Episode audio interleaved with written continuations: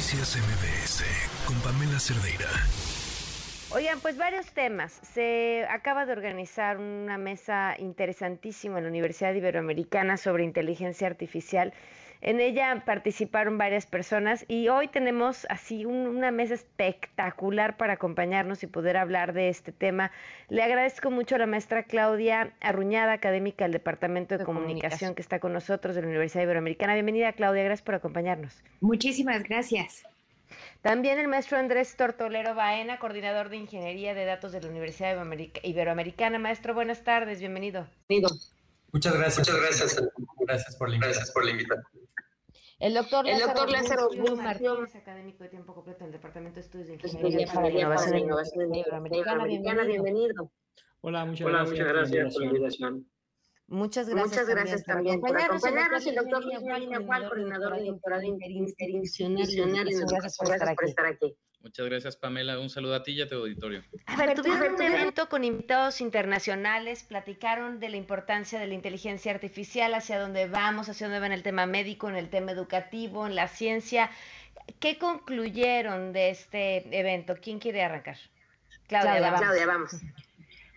Ok, creo que llegamos un montón, un montón de conclusiones porque, fue un evento muy amplio, multidisciplinario, en donde tuvimos oportunidad de abordar el tema desde diferentes disciplinas.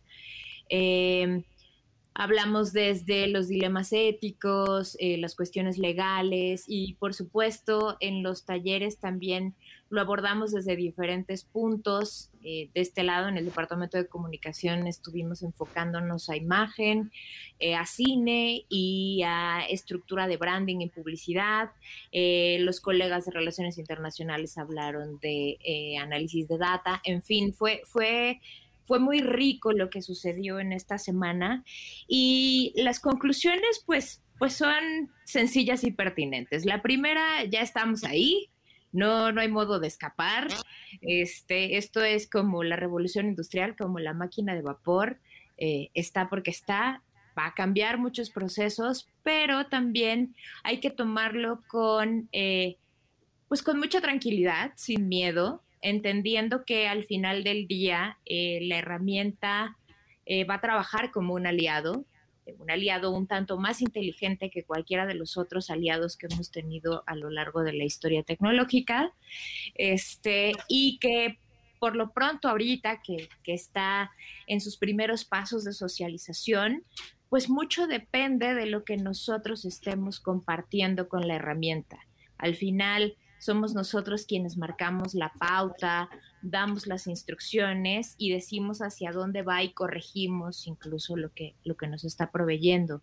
Entonces, no, no necesariamente es una sustitución absoluta, ni nos vamos a quedar sin trabajo, ni, ni viene este Terminator y el apocalipsis, al menos no por el momento.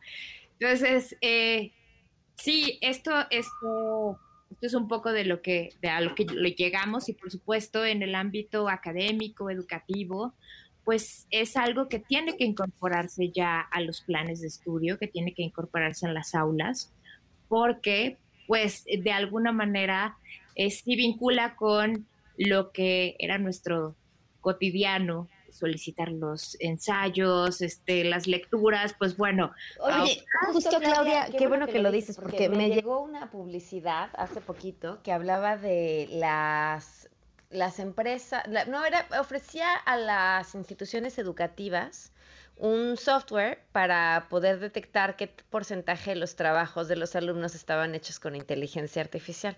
Y por otro lado, no me acuerdo si el New York Times reportaba lo que algunos maestros estaban haciendo, que era, no, espérate, o sea, sí puedes usar, sí puedes y debes usar la inteligencia artificial, pero también es importante que aprendas a escribir. Entonces, los ensayos son tu examen, y entonces el ensayo lo haces aquí sentadito con una pluma y un papel donde me asegure que no vas a usar el chat GPT o cualquier otro sistema para, para, para que escriba por ti o para que piense por ti justamente estamos dándole la vuelta. Eh, en el aula eh, ya nos compartirán los colegas un poco, pero de este lado lo que hacemos es, eh, yo les permito, por supuesto, utilizar BARD, utilizar ChatGPT, pero para mí es muy importante la instrucción que le den, el prompt. Claro. eh, saber qué es lo que están pidiendo, qué tan profundo, eh, porque esto a mí me da idea de en realidad si tienen un objetivo claro y sobre todo si están incorporando lo que saben a lo que están buscando. Entonces, la herramienta se convierte en eso, en una herramienta, no en una sustitución para acabar rápido la chamba y ya. Claro. ¿Tú, qué, opinas, ¿Y, qué concluiste también de este ejercicio? Sí, claro, totalmente de acuerdo con Claudia. Yo creo que es, la, es una herramienta y, debe ser tratado como tal. O sea, es, es, algo que nos facilita la vida, nos va a ayudar a de alguna manera eh, terminar o, o hacerlos el trabajo de una manera más rápida pero lo importante está en la manera en la que lo usamos y como decía Claudia, los prompts que hacemos.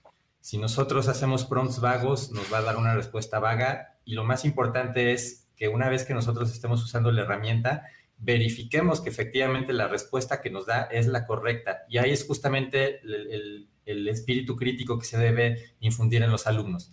Ellos deben ser capaces de saber si realmente lo que les está dando la herramienta es verdadero y por qué, o es falso y por qué.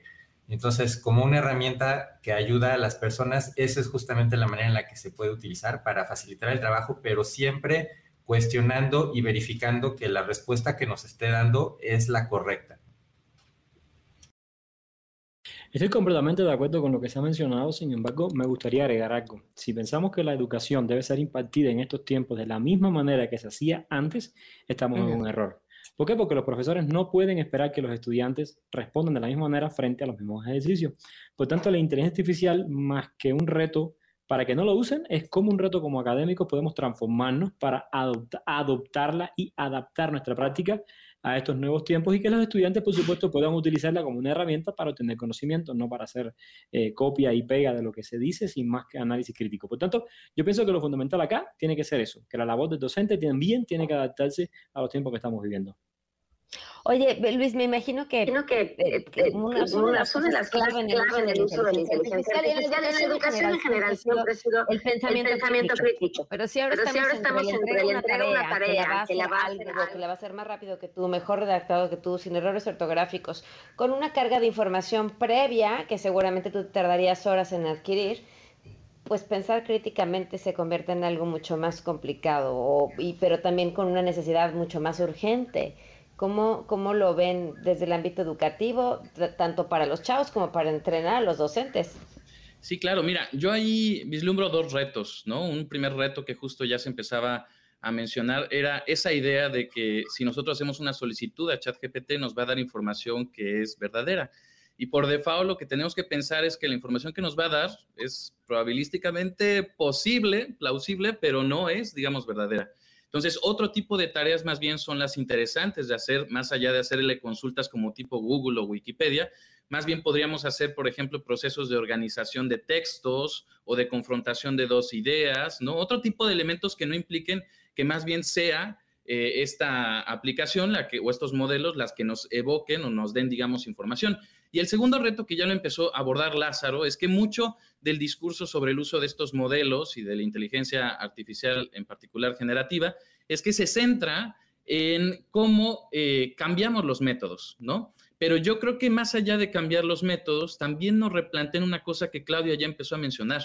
Eh, digo, en la pandemia, si tú recuerdas muchas de las consultas que nos hacían los maestros, es cómo evitamos que los alumnos se copian los exámenes. Oye, eso en la vida real se llama colaboración, ¿no? Entonces, lo mismo pasa un poquito aquí, ¿no? Estas herramientas como la inteligencia artificial la van a tener los estudiantes. Entonces, no solamente nos, nos provoca un cambio en lo metodológico, sino en lo que vale la pena enseñar y aprender.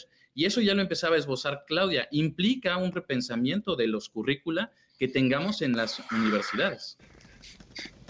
Ok, eh, vamos a ir a una pausa. Aprovechen si tienen dudas y preguntas sobre este tema y volvemos. Estamos teniendo una mesa interesantísima sobre inteligencia artificial, sobre lo que viene, lo que ya está, cómo hacerle frente, sobre este, sobre este evento de súper interesante para, para comentar lo que estaba sucediendo, eh, traer expertos y demás. ¿De qué concluyen ustedes? Eh, bueno, bueno, otras conclusiones a las que podríamos llegar.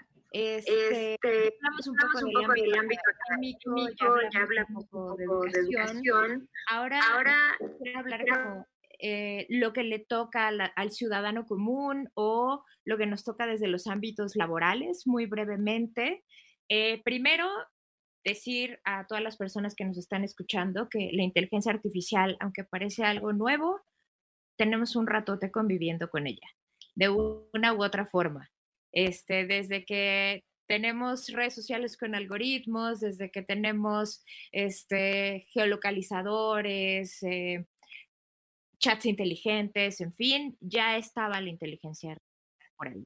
Entonces, eh, en ese sentido, pues que, no nos caiga tampoco como, como algo de peso o, algo que no teníamos. Y en la parte laboral, sobre todo esto lo traigo a colación porque, eh, pues desde mi campo, que es la comunicación, la publicidad, este, pues sí, ya lo estamos viendo, por ejemplo, con la huelga de escritores y de actores en Estados Unidos, sí estamos teniendo algunas repercusiones.